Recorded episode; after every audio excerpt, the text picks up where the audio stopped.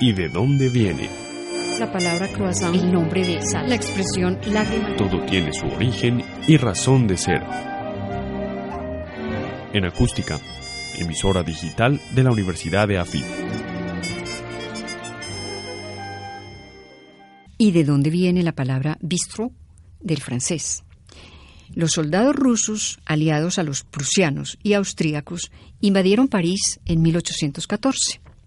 Estos soldados, grandes amantes del vino y sobre todo de bebidas como el brandy, el whisky, el vodka, entre otros, irrumpieron en los almacenes de bebidas, probablemente gritando bistro, bistro, es decir, rápido, que ya la sed que tenían sea saciada inmediatamente.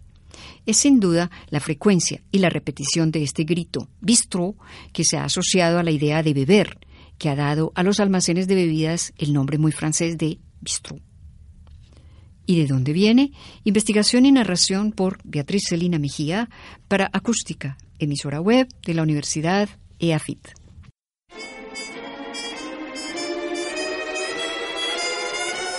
¿Y de dónde viene? La palabra croissant, el nombre de sal, la expresión lágrima. Todo tiene su origen y razón de ser. En acústica, emisora digital de la Universidad de AFIT.